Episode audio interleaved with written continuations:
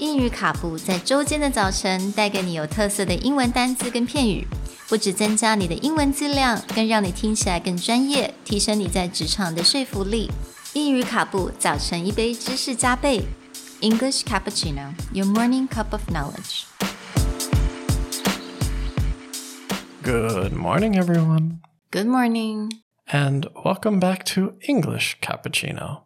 Today's word seize, a verb meaning to take hold of suddenly and forcibly, or take an opportunity eagerly and decisively, spelled S E I Z E.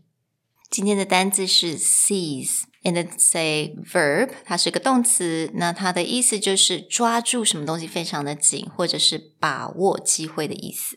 In addition to its basic definitions, you will often see seize in phrases like seize the day or seize the moment, which means to suddenly grab an opportunity or grab a time to do something exciting, fun, or interesting.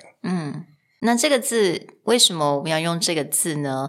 那其实它是灵感来自我在念一本书，那这本书我相信应该非常多人都知道，它的名字叫做《The Secret》。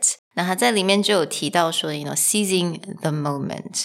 So again，刚刚 Nick 所讲的，我们就是抓住、把握住，但是是蛮 suddenly、蛮一瞬间的那样子的动作。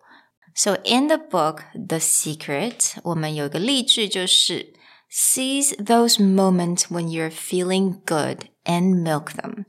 Be aware that as you're feeling good, you are powerfully attracting more good things to you. So, in this example, again, we can see the idea of seize the moment to grab an opportunity. So, we hope that you seize every moment that you can learn a new English word. Talk to you guys next time. Bye. Bye.